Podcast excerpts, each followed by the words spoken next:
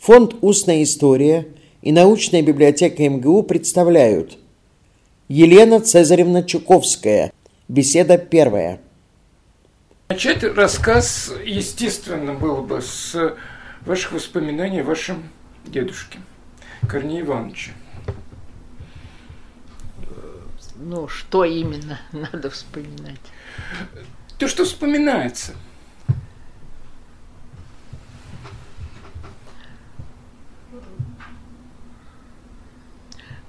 как-то трудно мне э, дать портрет, поскольку мы были связаны на протяжении долгой жизни в очень разных обстоятельствах. Значит, до войны мы жили с мамой отдельно в Ленинграде, а Корней Иванович получил эту квартиру в 1938 году и переехал сюда. Угу. И, собственно, мы с ним уже так близко встретились сначала в эвакуации в Ташкенте, где мы тоже, впрочем, жили, не жили вместе. А потом, когда вернулись в Москву, э, то маме не вернули квартиру, и мы все э, собрались в этой квартире. Значит, у старшего... В Ленинграде не вернули Нет. Квартиру.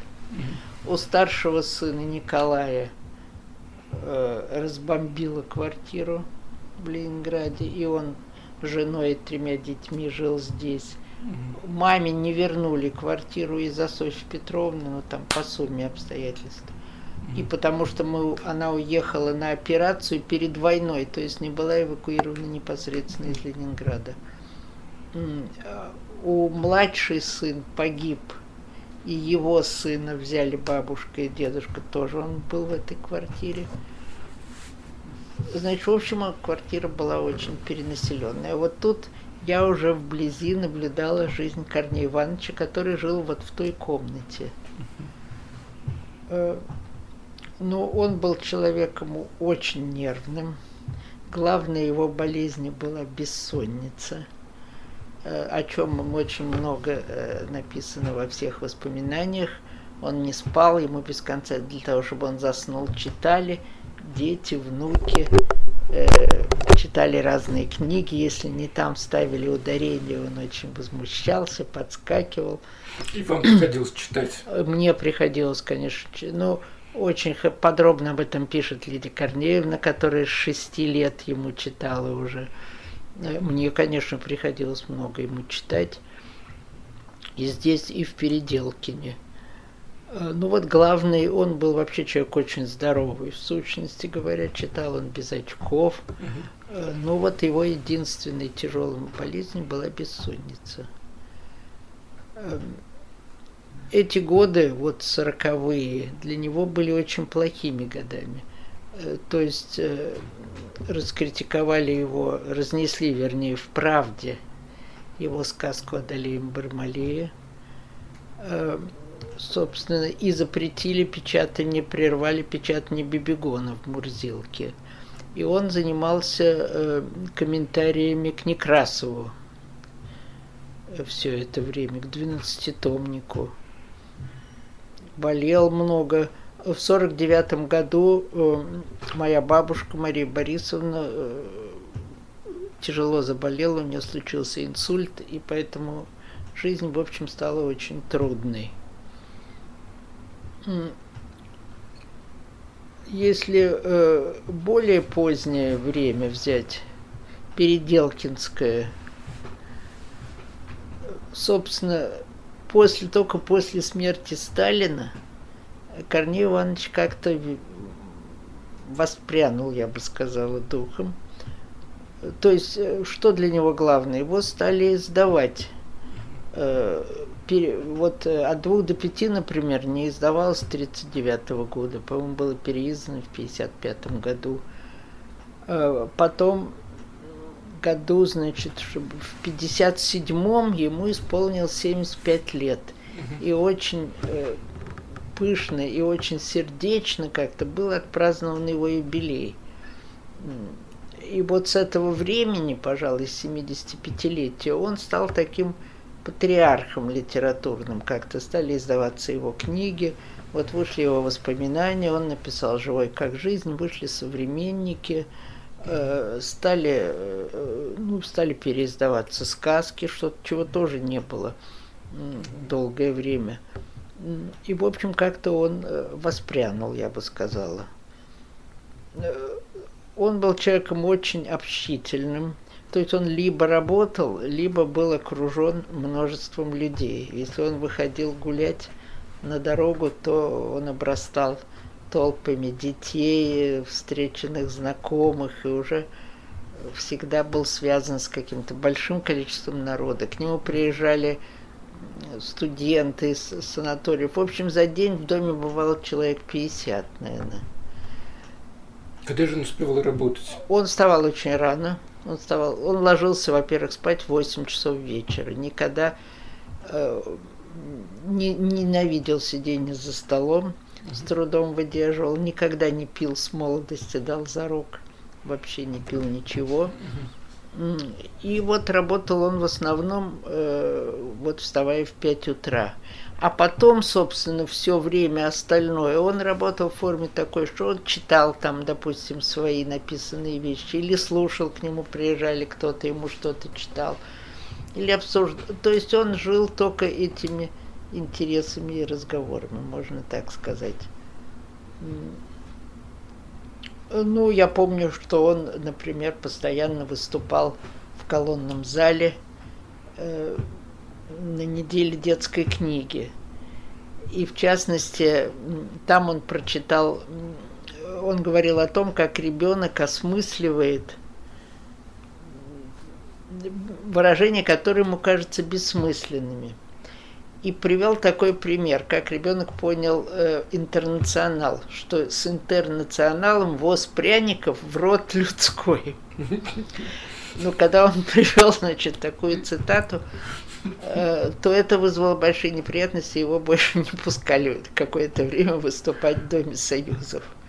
Воспряник. Воз пряников. Воз пряников. В рот людской. В рот людской. Ну, у него много таких примеров, как ребенок осмысливает. Да, переводят, да. Да, э, я сейчас просто все не вспомню, а этот вспомню, вспомнил, потому что да, из него был большой скандал, и потом я его вписывала вот вставляла обратно э, уже в посмертное собрание сочинений. Mm-hmm.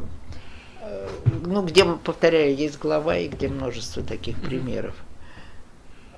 Ну, Корней Иванович любил и умел выступать, и постоянно выступал в школах. Mm-hmm. Вот он пишет иногда в дневнике, что у него десятки выступлений за неделю. Какое-то время это была форма его заработка, например, когда его не печатали вот в сороковые годы. Он много очень выступал по радио последние годы. Даже я, по-моему, слышал. Да, он читал вот свои книги о Чехове. Была такая передача, литературные передачи, э, литератур, литературные вечера у Гальперина, и там угу. он выступал в этой передаче. Угу. Он очень много старался помогать людям.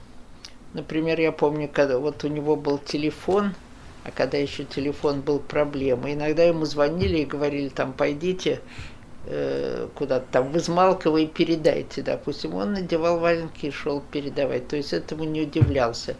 Потом я помню, когда он ну, как-то... Поэтому появилось вот это знаменитое стихотворение про телефон. Да. Кто говорит слон. Да. По телефону он говорить очень не любил и не умел надо сказать. Об этом вот э, тут недавно э, в своих воспоминаниях как раз говорил мой брат, и я вспомнила. То есть, если ему звонили, он отвечал на вопросы вешал трубку. А если он сам очень часто э, в каких-то ездил за кого-то хлопотать, то он никогда это не делал по теле... почти никогда не делал по телефону, а старался поехать чтобы вот вступить как-то в контакт с человеком, его да. как-то так охмурить, обаять и добиться все-таки вот желаемого решения. Постоянно хлопотал э, о больницах, о прописках, о квартирах, но никогда не участвовал ни в каких, не занимал никаких постов, вообще никаких постов на моей памяти. По-моему, один раз недолго входил в коллегию журнала «Москва». А так вообще ни в Союзе, э, ни, ни в газетах, ни в журналах, ни, никак. Он его как-то считали все все-таки чужим на протяжении всех лет. В 30-е годы он был, вот как пишет Полонский, критик из газеты «Речь», так сказать, не забудем об этом. А в 40-е вот он был вообще неугоден, а позже уже то ли был старше уже многих своих сверстников. В общем, он как-то не входил в, вот ни в какие руководящие организации. Ну, с очень многими общался. Общался со всеми. Со всеми. Я бы сказала, вот э, в отличие от Лидии Корнеевны, которая, скажем, делила там людей на тех, с которыми она даже и не здоровалась, uh-huh. Корнея Иванович общался абсолютно со всеми. Он мог пойти в гости к Лисючевскому, который жил в Переделкино.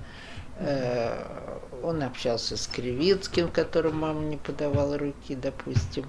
Э, ну, не говоря о том, что, конечно, был э, одно время был дружен с Леоновым, с Киселем, с Сергеем Сергеевичем, ну, это называю соседей наших, Смирновым, э, Треневым, Пастернаком, Фединым, Андрониковым, Нилиным.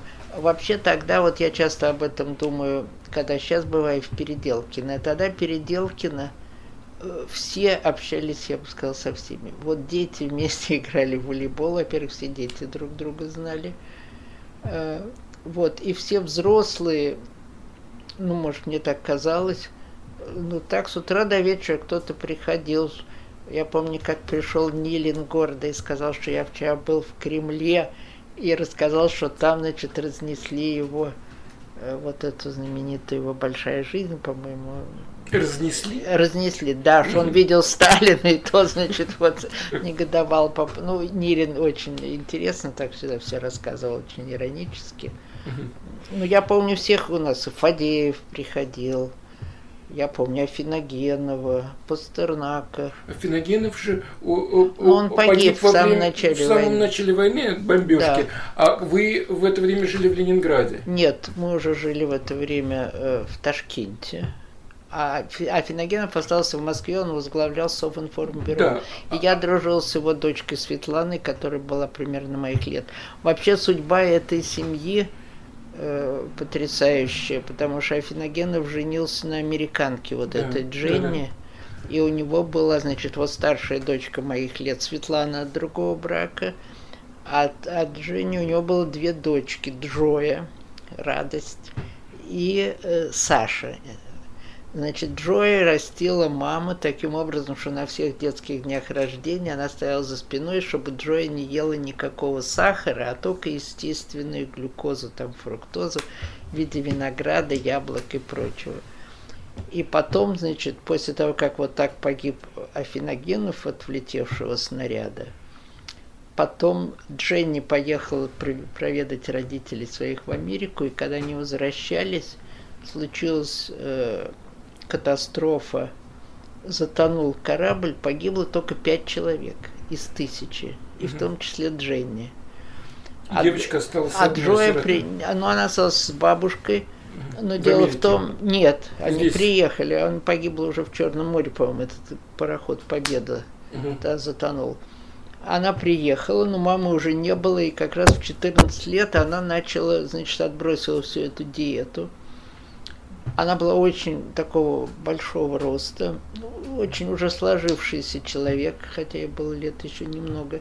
И на такой пришлось это переходный возраст. В общем, у нее получилось какое-то нарушение обмена веществ, и она умерла в возрасте 22, по-моему, 23 лет.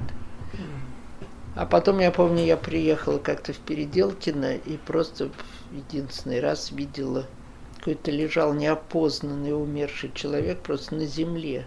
И оказалось, что это отец Афиногенова, которого сбил поезд. Так что вся семья погибла как-то ужасно. Вот.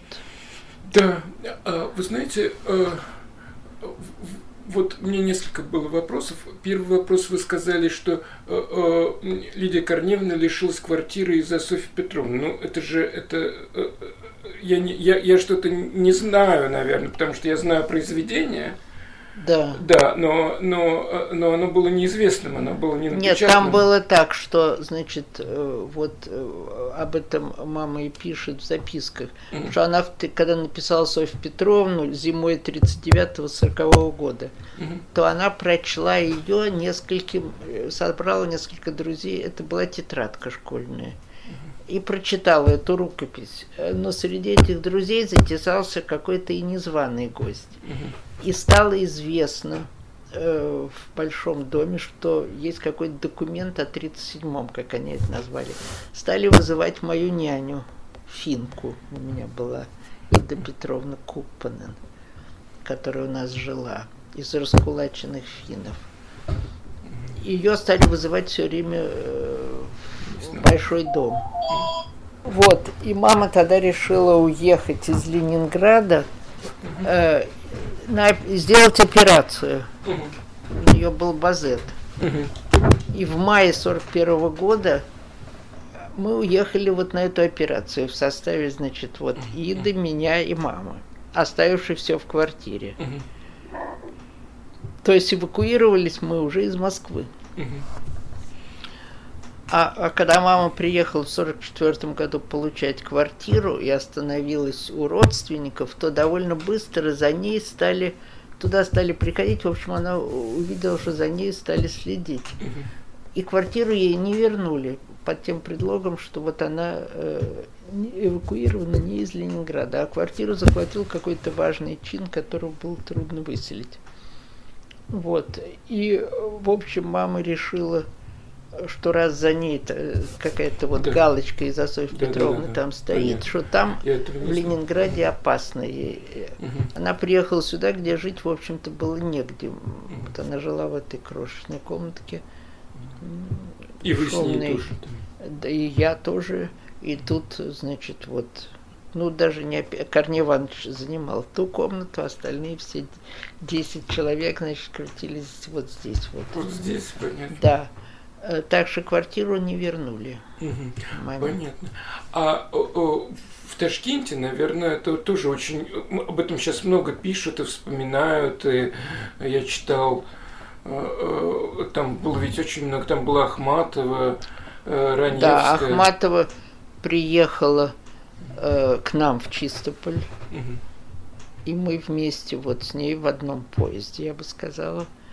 Э, вместе приехали, проехали вот из Чистополя в Ташкент, потому что 16 э, октября, когда была эта московская паника, Корнею Ивановичу предписали отсюда уехать. Он оставался в Москве, считая, что так как сыновья были в армии, а, а семьи, значит, семья Николая Корнеевича в одной эвакуации, мы с мамой в другой, он считал, что он отсюда как-то больше может всем помочь. И он угу. не уезжал. Угу. Но 16-го, значит, там их всех вызвали, предписали уехать.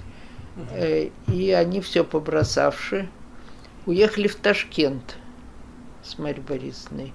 И оттуда стали вызывать э, нас из Чистополя, где, в общем-то, у мамы не было никакой работы.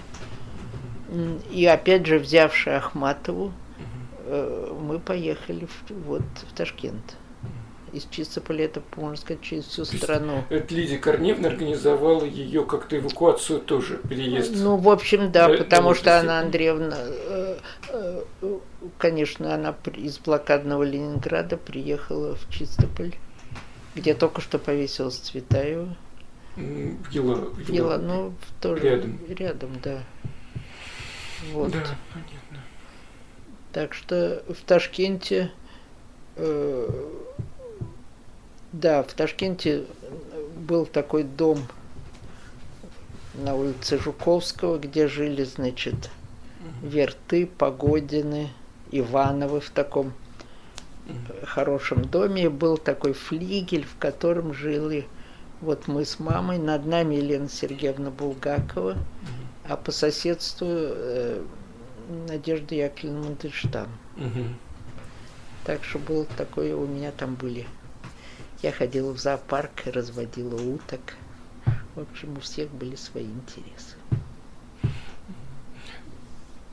Да, э, там э, как-то зоопарк тоже не первый раз возникает да. в рассказах, что там как-то много детей и московских, и, и вот вы, в общем-то, ленинградский ребенок тоже там был какой-то замечательный руководитель кружком там. Да, да, я смутно помню, но я помню, что я ходила туда очень аккуратно, ухаживала за попугаем, угу. который мне отцапал по пол пальца в один прекрасный момент, цепился клювом.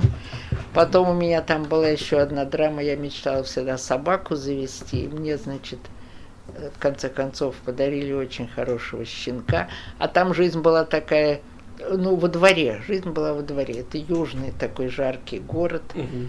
Э, и все дети, э, все вообще крутились во дворе. Uh-huh. И, значит, щенок тоже бегал во дворе, и там его, к сожалению, украли. Так что щенок у меня был недолго. Uh-huh. А потом я взяла уток в утешение, и уток этих утят я, значит, прополоскала в тазу, и из них выжили только два утенка а остальные погибли, потому что жарко очень было на солнце. Эти утки выросли у меня большие, общем, долго. Это были такие домашние белые утки? Нет, они не белые были, какие-то были темные, по-моему. Жили в одно время в сарае. Угу. Понятно. В общем, была такая жизнь. Угу. Да, и второй вопрос, потому что я вот знаю, что боролись э, с Чуковщиной, даже был, по-моему, такой термин в 20-е годы. Да, ну был такой термин. Ну, и в 20-е годы там раб, и что вот все не так, ни тому, э, э, сказки нам не нужны вообще борьба с Мюнхгаузеном, а Корней Иванович да. пере, пере, вот, опять барон тут врет. Не да, у Корнея Ивановича была такая папка «Борьба с Чуковщиной», угу. куда он все это складывал. И э, вот когда эта папка попала мне в руки, я сделала несколько публикаций на этот счет. Угу. Э, ну, известная история э, заключалась в том, что Крупская – 1928 году выступила с резкой статьей против крокодила и против работы Чуковского над Некрасовым. Что крокодилу не надо нашим детям давать, это буржуазная муть, они ничего о крокодиле не узнают, это все какая-то ерунда, вообще э, никакой познавательной ценности не имеет. Э, и Чуковский ненавидит Некрасова, а поскольку это было не просто мнение Крупское, а она в это время возглавляла ГУС, то есть организация, которая давала конкретно разрешение на печатание. То есть они то есть просто... она была цензором? Ну, она была руководителем ведомства. Да. Угу. А много, у нее было много постов, я боюсь наврать, но, по-моему, она была что-то во главе просвещения. А как, как крокодил с Некрасовым совмещен в этом? В одной, ну, просто в одной статье обругала и крокодилы, что крокодил это пародия нам Цири, хотя это, ну, вообще просто, э, нет, шок, нет, что крокодил это пародия на Некрасова, а да. это вовсе, значит, ее поправляли, что это не на Некрасова пародия. Угу. А, ну, в общем, короче говоря, э, значит, эта история, кстати, стала мне известна уже после смерти Корнея Ивановича. Я передавала, у нас существует порядок, что все письма Горького можно нельзя передавать ни в какие архивы, а только в Институт мировой литературы. И я, значит, а у Корнея Ивановича было много писем Горького. И я, передавая эти письма, выдвинула условия, чтобы мне дали в копиях письма Чуковского и э, письма Чуковского. Горькому. Горькому, да, в виде копий. Угу. И мне действительно принесли большую пачку, потому что, ну, их связывали вот 20-е годы, совместная работа во, во всемирной литературе, э, там, в журналах. В общем, было много писем и Корнея Ивановича. И там затесалось одно письмо от Лидии Корнеевны, как, как раз по поводу этого письма, э, этой статьи Крупской. Значит, Лидия Корнеевна написала Горькому в 28 году. Это был, по-моему, ее статья была, по-моему, конец 27-го, ну или начало 28-го. Значит, Лидии Корнеевне было около 20 лет. Она писала, что вот она помнит с детства, что если с писателем случается беда, то надо обращаться к Горькому – И вот с моим отцом, значит, случилась ужасная беда, потому что запретили все вообще его детские вещи. Эм, и вот, э, значит, а он труженик, ну там, в общем, выдвигала в его защиту разные доводы. И кончилось это тем, что Горький послал в известие короткую заметку, в которой он писал, что он помнит, что Ленин хвалил работы Чуковского, а не Красове. Вот. Э, ну и это все-таки послужило некоторым таким тормозом для травли. Угу. То есть э, что-то вышли потом книжка «Маленькие дети», вот первое издание двух до пяти, и какие-то сказки начали прорываться, хотя все время возникали, значит, русские народные там было что-то такое, что это кулацкое накопление, там какие-то песни, которые Корней Иванович обрабатывал. В общем, все время были разные идеологические трудности. И э, у Корнея Ивановича в Переделкино, и у меня даже здесь это есть, висели увеличенные такие резолюции родителей Кремлевского детского сада запретить, значит, не читать детям Чуковского. В общем, они всячески оборонялись от него. Была такая полоса. А, ну, удивительно, что это продолжалось в 40-е годы. Да, почему это продолжалось, почему э, периодически налетало, значит, потом это как-то все-таки. А как объясняли, э, что Нет, объясняли. Плохого?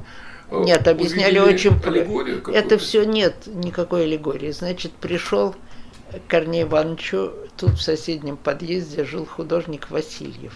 Угу. Он, значит, при... поскольку все время кто-то приходил, пришел этот Васильев. У Корнея Ивановича лежала на столе газета «Правда», и там был нарисован Ленин и Сталин в разливе. Угу. Знаменитый рисунок этого Васильева. Угу.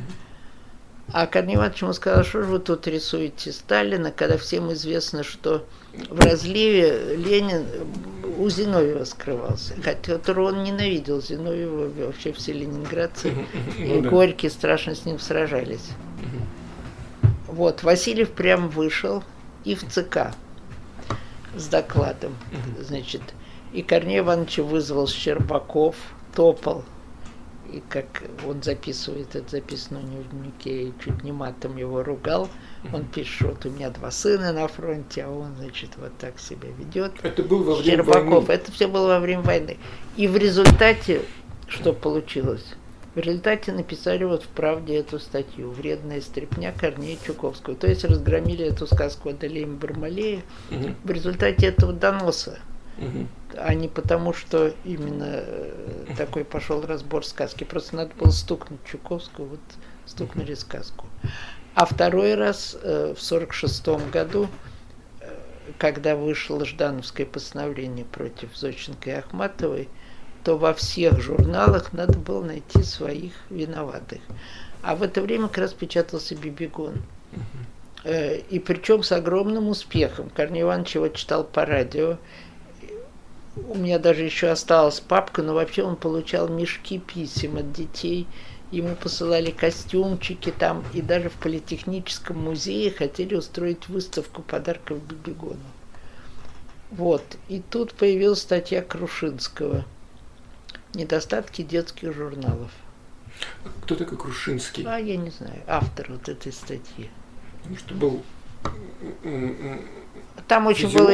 высшей нервной деятельности Крушинский, наверное, Нет, нет, нет, нет, какой-то просто журналист. И он написал, что чернильница вот у писателя большая, а требовательность маленькая, и что сказка никуда не годится, и Мурзилка прекратила печатание. То есть Бибигона просто запретили. И он тоже выходил потом через 10 или через... А что было причиной в данном случае, непонятно. А в данном случае надо было, вот шла вот эта кампания Угу. Просто а что было причиной, гадают с Зощенко и с Ахматовой, тоже было. Во всех журналах кого-то выявляли. В каждом журнале надо было найти своего злодея. Вот нашли Корнея Ивановича. И это был, собственно, конечно, большая последняя кампания, но надо сказать, что уже с тех пор он никаких сказок и не писал. Никогда. К сожалению. Да. А вот, знаете, совершенно неожиданно у меня возник вопрос. Э, э, Набоков, э, когда я забыл, кто это был, послал другие берега Корнея Ивановича, да. где Набоков там иронично что-то прошелся. И да, Корней он... Иванович он написал, Набоков извинился и сказал, что мой сын вырос на ваших сказках. Нет, этого я ничего не знаю. Я думаю, что это одна из легенд. Значит, дело в том, что в других берегах Корней Иванович ездил с Владимиром Дмитриевичем Набоковым в шестнадцатом году. То есть никакого письма не было? Нет, не было абсолютно никакого письма. Корней Иванович очень возмущался и говорил, что он ничего короля не спрашивал. Да, да, да, и что плюс, выдумка что это все полная выдумка. Угу. Э, об этом есть его письма, в том числе вот, ну, в переписке да. он пишет, сейчас где-то это и напечатано. И плюс последние годы у него стоит четырехтомник Владимира Владимировича Набокова. Он э, изучал этот четырехтомник, это Евгений Онегин, ну, знаменитый да, четырехтомник, да. который у нас, по-моему, тоже уже сейчас перевели, но я его не видела. Да, да, где он анализирует переводы Онегина на английский, плюс комментарии Набокова. Да. И довольно, значит, ехидно заметил, что импозантная фигура переводчика заслонила уже Онегина и Ленского и все вообще там потому что э, Набоков вспоминает, как он гулял с гувернером, там, в общем, всячески да, свою. все ассоциации, При... которые... Вот, к сожалению, Корней Иванович эту статью кончить не успел, угу. э, а печатать начало, которое, как он начал, очень язвительно, он не хотел, потому что Набоков у нас был под запретом. Угу, угу и ник, а никто не... Нет, а кто мог извиняться? Владимир Дмитриевич умер, к этому времени его же застрелили в 23-м году. Да, в 20... Да, 20 Извиняться уже было некому. Нет, якобы, я, я проверю. А у да. меня в памяти осталось, я не буду так много, это вырежем потом. Да. У меня в памяти осталось, что каким-то образом он вообще не писал никому в Россию Набоков вот, боялся, что подведет. Так какой? Уже сын? Он, сын, естественно. Он же да. сын же написал эту басню. Нет. Про... Нет, значит, басню напи... А, ну басню сын написал, написал сын других да, ну как бы со слов отца. Как бы со слов отца. И что он э, каким-то через кого-то передал извинения, что э, э, э, Корней Иванович, э, мы вот вас так ценим и любим, мой сын вырос на вас на ваших сказках. Ну, и, а как это Нет, как это я быть? думаю, что я бы знала все-таки, наверное, бы как-то Корней Иванович об этом рассказывал, ага. э, если бы он получил. Я не знаю, никаких писем, я знаю его архив, никаких писем да, Владимира да. Владимировича Набокова не существует. Да, ну, У него он нет. нет. Э, дело в том, что вот это вошло в собрание сочинений, значит, последние годы Корней Иванович вел, он отвечал на все письма. И он вел очень подробную переписку с некой Соней Гордон. Да-да-да. Вот, который его спрашивал и о Набокове, и о Сингере, и потом он же жил последние годы, читая преимущественно английскую литературу. И это был на самом деле критик. А на самом деле критик. это был э, этот самый Гринберг. Гринберг, э, Роман Гринберг, по-моему. Да, да, издатель «Воздушных путей». Угу, угу. Э, вот, э, и там э, где он много его спрашивает, я просто сейчас могу не вспомнить, но, может быть, он ему что-то писал да. о Набокове, но все что-то не исходило. Ну, не, как, это был какой-то да, пересказ. Не непосредственно, да. Да, ну, наверное, так. Мне тоже кажется, что это вот в письмах Сони, Сони Гордон. Да, но сейчас вот они у нас в 15 томе тут а, существуют. Понятно, понятно. Так что они изданы уже многократно, я бы сказала. То есть их сначала издал новый журнал. Угу. Ну, мне 15 я при, приду проверю. У меня есть там есть, а вот просто в приложении там это есть. Угу. Э, вот, и там есть указатели, так что это очень легко проверить. Да. Вот. Э, э, и ну, то, что вы рассказываете, и мне совершенно непонятно, как может усыпить человека чтение, тем более детей. Во-первых, это интересно может быть. Во-вторых, дети ошибаются, как вы говорили. Нет, э, Почему? без конца читали Корнея Ивановича либо Диккенса, я помню, либо воспоминания, какие-то разные-разные книжки. Э, но он их выбирал, чтобы они его не так не очень э, увлекали. Ну, это была привычка засыпать под чтение. И она очень с молодых ногтей у него была интересно. Да.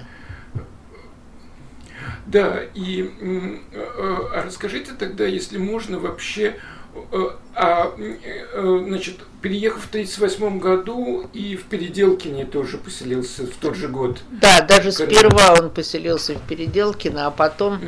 в этом же году получил эту квартиру. Угу. То есть он, в общем, в Переделкино с самого начала был, Корней Иванович? Ну, нет, Переделкино началось году в 35-м. И ходили такие слухи, недопроверенные, что на нашей даче жил там же успели всех поарестовать по разу. Угу. Жил Артем Веселый. Угу. И даже когда шел ремонт методом народной стройки нашей дачи в 80-е годы, то и я, и там строители, мы лазили под э, э, этот самый фундамент и искали архив Веселого. А потом э, так случай меня столкнул с его внучкой, которая работала в московских новостях. Угу ну и, в общем, архива никакого мы не нашли. Э, но там на даче же там был арестован Бабель, там действительно да, каждый, да. чуть не каждый день приезжали да. эти самые машины, Пельняк, еще кто-то.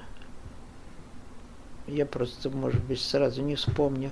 Э, так что Корней Иванович не первым был там жителем. И вот он туда приехал в 1938 году. И э, после войны вы общались со всей вот э, э. Ну, я, я именно общалась так просто, я всех видела. Угу. Общалась я в основном с детьми, но взрослых видела, да. Да, ну, у вас какие-то э, остались детские впечатления? Они иногда бывают очень точными. Ну, конечно. Конечно, остались. Ну, просто я бы не взялась, ну, да, я видела Пастернака, слышала, как он говорит вообще, читает, но и что из этого? Это все описано уже мастерами. Понятно. Я его именно просто видела. Мы же приходили с Корнеем Ивановичем э, поздравлять его вот с Нобелевской премией, э, и Борис Леонидович приходил э, Корнею Ивановичу иногда, не очень часто, но приходил потом я больше дружила потом с его сыном, э, с его семьей, когда мы вместе сражались уже за музеи. С, с Евгением. С Евгением Борисовичем и э, Аленой, и Еленой Владимировной. Угу, угу, да. Понятно. Вот, и, а, наверное, уже тогда к 60-м годам надо подбираться. Подбираться, да. Ну, в 60-е годы Корней Иванович уже безвыездно жил в Переделкино. Угу. Марья Борисовна умерла в 55 году, так что он жил там один при такой смене бесчисленной родни, которая, значит, там летешилась, uh ну, наездами. Никто, собственно, постоянно не жил. Иногда жил сын старший, Иногда жила Лидия Корнеевна, иногда э, я приезжала там по субботам, воскресеньям, э, другие внуки. Последний год, последние годы там жил его младший внук с семьей. Вот как раз Марина была еще очень маленькая, ей было года три тогда.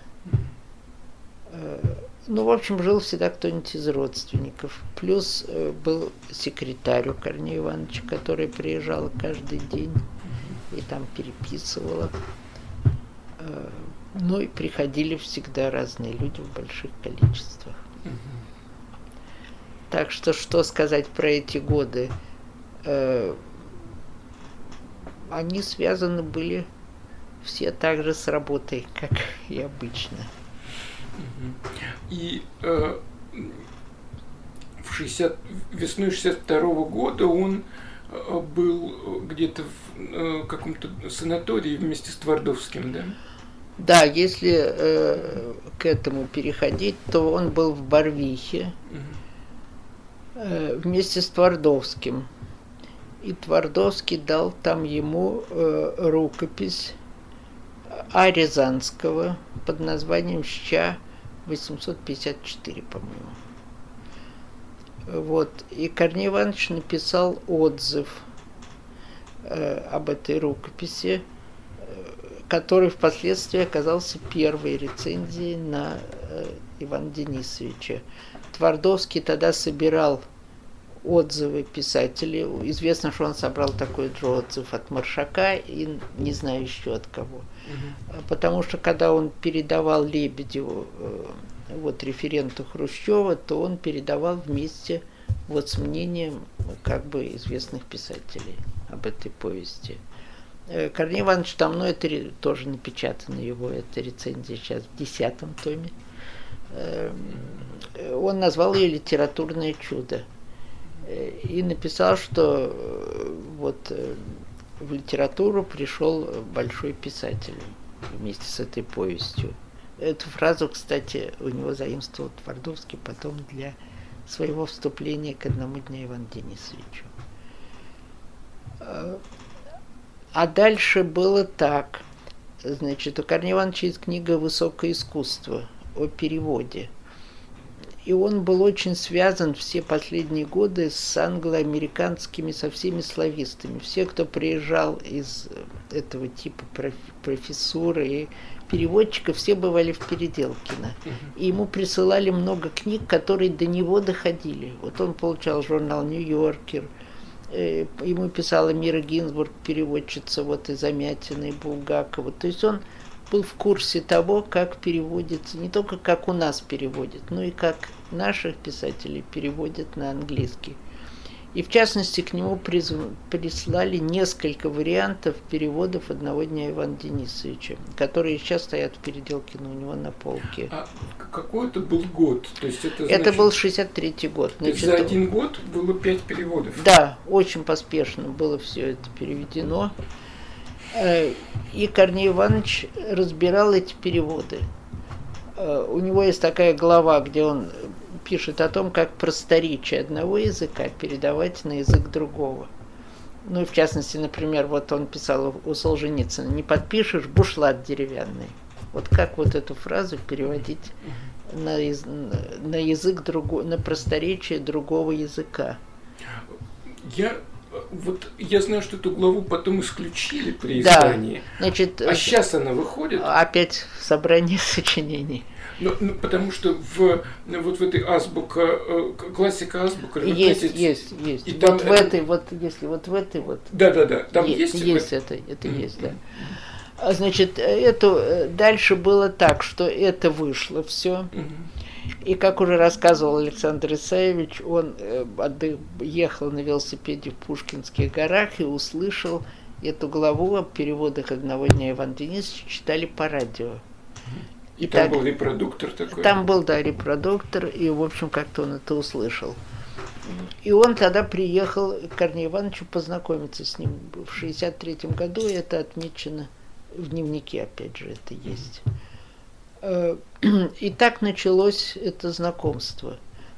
Не близкое, но несколько раз он приезжал вот за 63-64 год. Угу. Что тоже отмечено у Корнея Ивановича в дневнике. И какая-то была между ними переписка, которая ныне напечатана в новом мире. Тоже такая Александр Саевич прочел критический э, сборник от Чехова до наших дней и очень отозвался о нем э, одобрительно. Ну вот, э, какие-то была такая, ну такое было знакомство, я бы сказала пока не произошла вот эта история с конфискацией архива.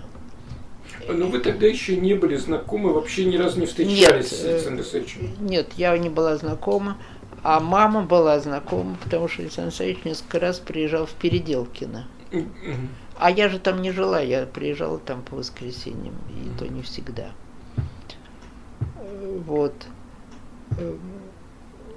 Значит, и тут, когда конфисковали архив, Э, то Александр Исаевич приехал, э, очень был, э, как он сам пишет, потрясен этим обстоятельством, и в частности приехал к Корнею Ивановичу с рассказом вот об этом бедствии. А Корней Иванович был человек очень импульсивный. Кроме того, у него была такая навязчивая идея, что очень большой этот дом, в котором он живет. И он, значит, в это время его сын Николай Корнеевич был за границей, уехал в Венгрию, по-моему. И он предложил Александру Исаевичу э, пожить в Переделкине, потому что Александр Исаевич буквально опасался ареста, считая, что в Рязани может произойти, в общем-то, потому что у него в архиве, кроме круга первого, что, в общем, было достаточно плохо, еще конфисковали пир победителей, э, пьесу, написанную в стихах о нашем, э, ну, о конце войны, и содержащую, в общем-то, взгляды, которые очень не понравились тогда. Э, вот, и Корней Иванович его пригласил пожить в Переделкино. Приглашение это он принял и поселился вот в комнате сына внизу. А, а я в это время была тоже, это было лето, в общем, тоже меня не было. И когда я приехала, я застала всех довольно напуганными. Значит, мне было сказано, что вот здесь живет Солженицын, его там не беспокоить, э, не шуметь по телефону, не разговаривать, потому что внизу, это его комната была рядом с, с телефоном, да. Вот, и я ожидала увидеть такого человека мрачного, подавленного, вообще убитого. Но э, Александр Александрович держался очень, ну, во всяком случае, внешне, очень как-то так спокойно. И получилось так, что в этот же день, что приехала я, приехала Наталья Ивановна Столярова к Корнею Ивановичу. А оказалось, что она хорошо знакома с Солженицыным, и мы какой-то просидели какой-то такой очень симпатичный вечер, все, значит, беседуя. И Корней Иванович тоже. Нет, Корней Иванович вечером не сидел, он постепенно, ну, он как-то был при начале, а потом он ушел. Нет, Наталья Ивановна потом уехала. Ну, в общем, как-то вот знакомство завязалось вот в этом вечере. А потом получилось так, что значит, Лидия Корнеевна пригласила Солженицына, когда он же тогда приезжал в Москву, угу. у него тут не было никакой территории э, и он э, останавливался у родственников своей первой жены на Чкаловской. Там бывал. А тут, значит, Лидия Корнеевна его пригласила к нам, что ему было удобно, потому что в этом дворе жил Копелев, во-первых. Значит, в двух шагах находился Новый мир. Александр Саевич очень не любил Москву и старался вот просто все рассчитать, чтобы вот за полчаса все пробежать и уехать. Угу. И он принял это приглашение. И первый раз, вот в конце 65 -го года, по-моему, в ноябре, он приехал, остановился в маминой комнате, э, которая в это время тоже уехала в, под, в, этот, в Комарова. И должен был пробыть здесь три дня. И, значит, мне тоже давались наставления так на глаза не попадаться, не отвлекать, не разговаривать вообще. Я себе составила такой план. Я ходила на работу, я уходила рано в половине девятого, а с работы э, решила не приходить домой, тоже идти куда-то, приходить уже поздно вечером. И так действительно день другой прошел, а на третий день, когда я уходила на работу, вышел Александр Алексеевич, оказалось, что он заболел простудился, в общем, что-то с ним случилось. И он мне поручил, э, значит, куда-то выйти, позвонить. Тогда же у нас стояли автоматы. Да, да. Значит, мы не звонили, он не звонил по своим делам никогда из квартиры, значит, он попросил меня позвонить по телефону, там сказать какую-то фразу подготовительную. В общем, какой-то завязался с ним разговор. Он мне дал тогда, я помню, прочитать э, свою правую кисть вот в этот как раз... Да, этот раз. как раз, который на меня произвело очень сильное впечатление. И, ну, как-то вот мы с ним познакомились, начали разговаривать. И он мне рассказал, что он, э, значит, все свои вещи печатает сам. Это я помню. Меня это крайне изумило, потому что ни Корней Иванович, Э, ни Лидия Корнеевна никогда даже вообще понятия не имели, как это там печатать на машинке. А, а у него такие огромные вообще книги, но я знала уже про круг. Но еще не читали его. Нет, тогда не читала. Угу. Ну, во всяком случае, вообще меня это удивило. Угу. Вот, что писатель еще сам плюс еще все и печатает. И я как-то так сказала, что ну давайте я вам помогу, я печатать умею. А я действительно с детства умела печатать. Еще вот этого Бибигона я перепечатывала, и помню, там было написано «Дед издат». Ну, как-то так поговорили, и э, ничего за этим не последовало. Но потом, примерно месяца через три, э, Александр Саевич прислал мне открытку, что он подумал и решил, что вот не, уж он не будет отказываться от выигрыша там недель времени, и привез, приехал и привез мне раковый корпус, тетрадочку печатать. А надо сказать, что я, хотя и предложила, но, конечно, я не была таким профессиональной машинисткой, которая могла, э, в общем, как-то, значит, я с испугом взялась, ну, тогда не было бумаги, там, копирки, значит, у меня была машинка, которая пробивалась 7 экземпляров. Была очень большая машинка Корнея Ивановича с такой огромной кареткой. И я, значит, начала печатать раковый корпус – Александр Алексеевич посмотрел, страшно удивился, что попадаются ошибки. Он считал, что никаких ошибок вообще быть не должно. Uh-huh. Вот, ну постепенно я такой, как, значит, приходя вечерами, напечатала эту первую часть. Ну, дальше началось, что он-то здесь, в общем, только проездом давал указания. Uh-huh. А дальше эти рукописи надо было где-то хранить, кому-то передавать, какие-то отзывы собирать. И так постепенно я стала знакомиться с э, разными его другими помощниками, потому что была система хранения угу. сложная, была ну, в общем, много было всяких забот и библиотечных, и человеческих. А расскажите вот об этом, если можно подробнее. Вот э, первый был раковый корпус, и потом э, вы просто ему его отдали, или вы кому-то передали на хранение? Нет, что-то нет, э, что-то ему отдала, конечно. Во-первых, он сам приехал и читал вот все это, и он, вот я там где-то пишу, что он свои вещи помнил наизусть и каждую мельчайшую ошибку. Значит, у него эти тетрадочки его, у него было в рукописи, э, там отмечены разным цветом, там какие-то новые слова, которые он вводил. В общем, разные у него шла э, э, такая детальная работа с текстом рукописи. И также он относился и к набору.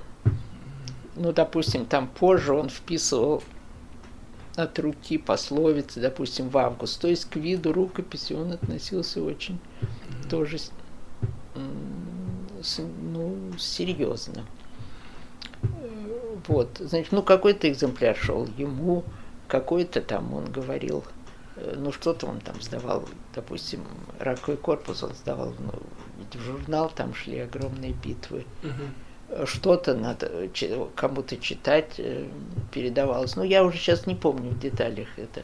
Все, но все, каждый экземпляр э, просто по графику там продвигался, потом кто-то брал его снова печатать, потому что тогда же вовсю именно э, вот э, я с удивлением услышала конференция по самоиздату недавно проходила и говорила, что самоиздат это там хроника текущих событий, это верно, конечно, но это в том числе и огромное количество литературных произведений, и в частности именно произведений Солженицына, которые распространялись просто в несметных количествах. Ну, приезжали люди из других городов, например, я помню, далеких. А, так что каждый раз это был, были разные заботы, в общем, и по хранению, и по распространению, и по чтению, угу. и по собиранию есть, как бы вы замечаний. Э, э, э, фактически всем, а были таким вот... Ну, нет, нет, я не занималась всем, потому что хранили одни люди, угу. передавали там и печатали потом уже другие. Просто я, ну, как-то участвовал во многом из вот этих э, сюжетов. Ну, совершенно, конечно, не всем. Во-первых, было много... Вот это как-то Александр Александрович об этом написал, но это действительно так было. Очень много ему помогали. Разные раз, люди разных да, совершенно да. типов. Ну, вот позже, например, когда он писал «Август», во главе этого всего стоял профессор Петр Андреевич Занчковский. Угу который привлек своих учеников, ему помогали библиотеки. Э, то есть, конечно, не я. Ну вот я ездил несколько раз к Гринчковскому, отвозила вопросы, получала ответы. Да. Э, ну то есть разные были, э, разные были задачи, в которых надо было там писать какие-то конспекты по каким-то книгам, которые а какие книги вы не помните сейчас? Что? Ну, сейчас, э, ну вот у меня это в статьях есть, нет, сейчас я так не помню. Но, э, но это уже все позже, конспекты это уже, конечно, к, к колесу, колесу. А к раковому корпусу никаких конспектов собирать не надо было, это было, э, это просто была художественная литература. Да, да. Вот, ну очень много ведь Александр Александрович вел еще борьбу значит, десятками, вот его письмо, например, четвертому съезду. Ну, это, лично, уже 67 год. Да, я печатал в количестве 200 экземпляров. То есть это мы заранее, угу. за несколько месяцев это все готовилось там с адресами. Угу. Так что это все, э, а потом также, ну не уже не 200, но очень тоже в больших количествах он рассылал изложения этого секретариата в связи с непечатанием ракового корпуса. Ну и то дальнейшие все драки, они, в общем, конечно, он умел действовать, опережать своих противников. Они еще успевали только думать, что делать с предыдущим, а им уже приходилось какие-то следующие решения принимать. Понятно. А вот э, э, когда, когда вы перепечатывали раковый корпус, вот мне э, показалось неожиданным то, что борьба за раковый корпус шла одновременно с написанием и с работой над архипелагом ГУЛАГ. Ну, это нарочно было сделано. Да, ну вот это у вас так сказано. Но это да. вот, а борьба за раковый корпус, это когда было? Это был 60... Это был 67 год. А дело в том, что Александр Александрович Архипелаг ГУЛАГ писал, уезжая в Эстонию. Да. То есть он вот так примерно в сентябре тут вот пробегал, давал все эти указания на всю зиму вперед. Э, все это должно было двигаться и происходить. А сам он уезжал с концами в Эстонию, то есть туда к нему писать, звонить было нельзя. Э, и где он находился, тоже, ну, наверное, знала его жена. Э, и, и все. Э, и поэтому, значит, про архип...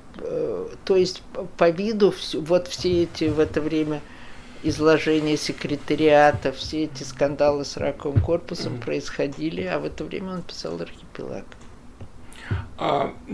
То есть не писал архипелаг, он уже делал следующий, у него же первая вот рукопись архипелага, сейчас же прошла выставка его очень да. интересная, и там лежала эта рукопись, и она вообще относится к 65 году. А потом он сам перепечатал, он начал его еще задумал в 58-м, потом он сам перепечатал пять частей, я видела эту перепечатку, э, еще до всего. Э, но он перепечатал, как Иван Денисович, то есть сплошь, без полей и с оборотами. И оказалось, что с этим работать невозможно, ничего нельзя вставить. А между, между тем он продолжал собирать материал, э, то есть это был первый вариант. Ну вот мне кажется, вы извините, мне кажется, что э, в 65 году после ареста вот э, архива да. э, э был вот ну, такой, то, как пишет в «Бодал стеленок с дубом» сам Александр Исаевич, что Надежда Григорьевна спасла архипелаг. Это была только пятая часть и э, э, материала к нему.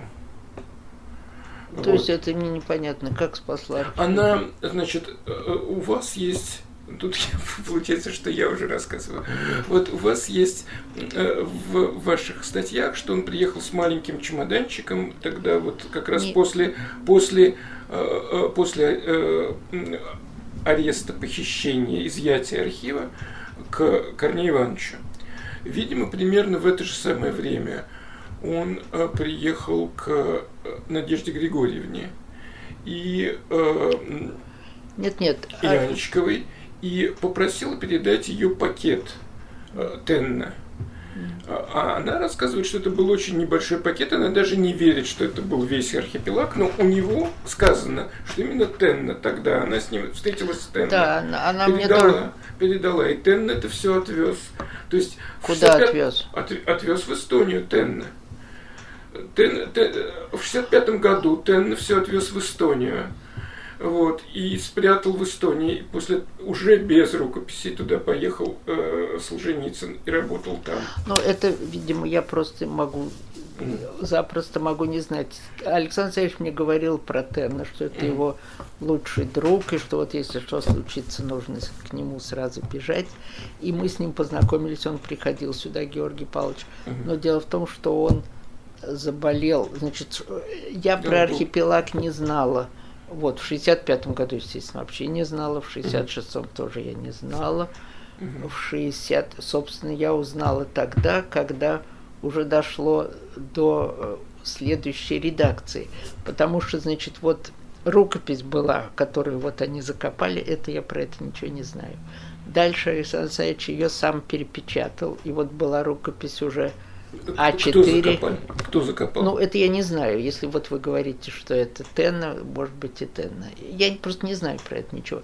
Я эту рукопись увидела на выставке. Да, да, это... То есть и, и Наталья Дмитриевна говорила, что она была закопана в Эстонии. Да, я думала, что он сам ее закопал. Но... Да, э, э, он я... хотел, чтобы ее сожгли, но они ее не, не захотели. Ну, просто это я не, да, да, да. ничего не знаю. Я ее увидела вот в этом году, в этом году впервые. Да, да я видела рукопись, вот, которую он сам перепечатывал, вот такую же, как один да, день Ивана Денисовича. Да, Там да. было перепечатано пять частей из семи. Угу. И э, я не помню, когда я ее видела, но видела. Ну, я, потому что перес... А, я сталкивалась с архивом Солженицынским, то есть я могла видеть в любое время. Не помню, когда. Угу. Вот. А вот с этой рукописи, которой нельзя было ничего с ней делать, Воронянская переписывала. Вот с полями там, ну как полагается, уже большую такую рукопись, вот которую Александр Саевич правил в 68 году, вот которую я видела, вот эту рукопись я видела, я ее печатала, я видела, сколько там правки, у меня даже там есть строчка, которую лично я вписала, э, когда э, там есть у него такая глава, что строили заключенные. Угу. А я, значит, э, когда училась э, в, уни в университете, угу. то нас посылали агитаторами на стройку нового здания. Угу. И там еще были бараки, это, значит, был год 52-й, по-моему, или 53-й. Вот когда были какие-то волынки в Берлине, я помню, мы им рассказывали что-то из газет – в этих бараках. 53 год. Да, 53 И нам рабочие предложили, хотите посмотреть сверху на Москву. Ну, конечно, мы очень хотели. И нас, значит, подняли на 28 этаж, а это было где-то около 6 вечера. И когда мы поднялись, причем здание было недостроенное, значит, на этом лифте, то я увидела вот эти знаменитые колонны, которые расходились от здания с овчарками. Вот это единственный раз, что я... Там же были кругом лагеря, строили заключенные университеты. А читали лекции вы, э, вы Нет, мы лекции никаких не читали. Нет, кто вам поднимал? Мы просто, нет, это были строители. Строители, то есть ну, рабочие. Не нет, не заключенные. Нет, это были просто бараки. Ну, не москвичей, я даже не знаю, тут при, ну, в общем, рабочие стройки. Но там были и заключенные. Да, понятно. Вот. И я, значит, вот эту фразу, что там э, он пишет там, что они строили то все, я еще списала в Московский университет. А вы учились тогда на химфаке? А я учился на химфаке, да. И он был еще в, глав... Э, был в центре? Мы начинали здесь учиться на манеже, а последние два курса, и вот сейчас меня зовут, значит, по-моему, 23-го будет собираться наш выпуск. Это был первый выпуск из нового здания. В 54 году я кончала, а, значит, 60 лет назад.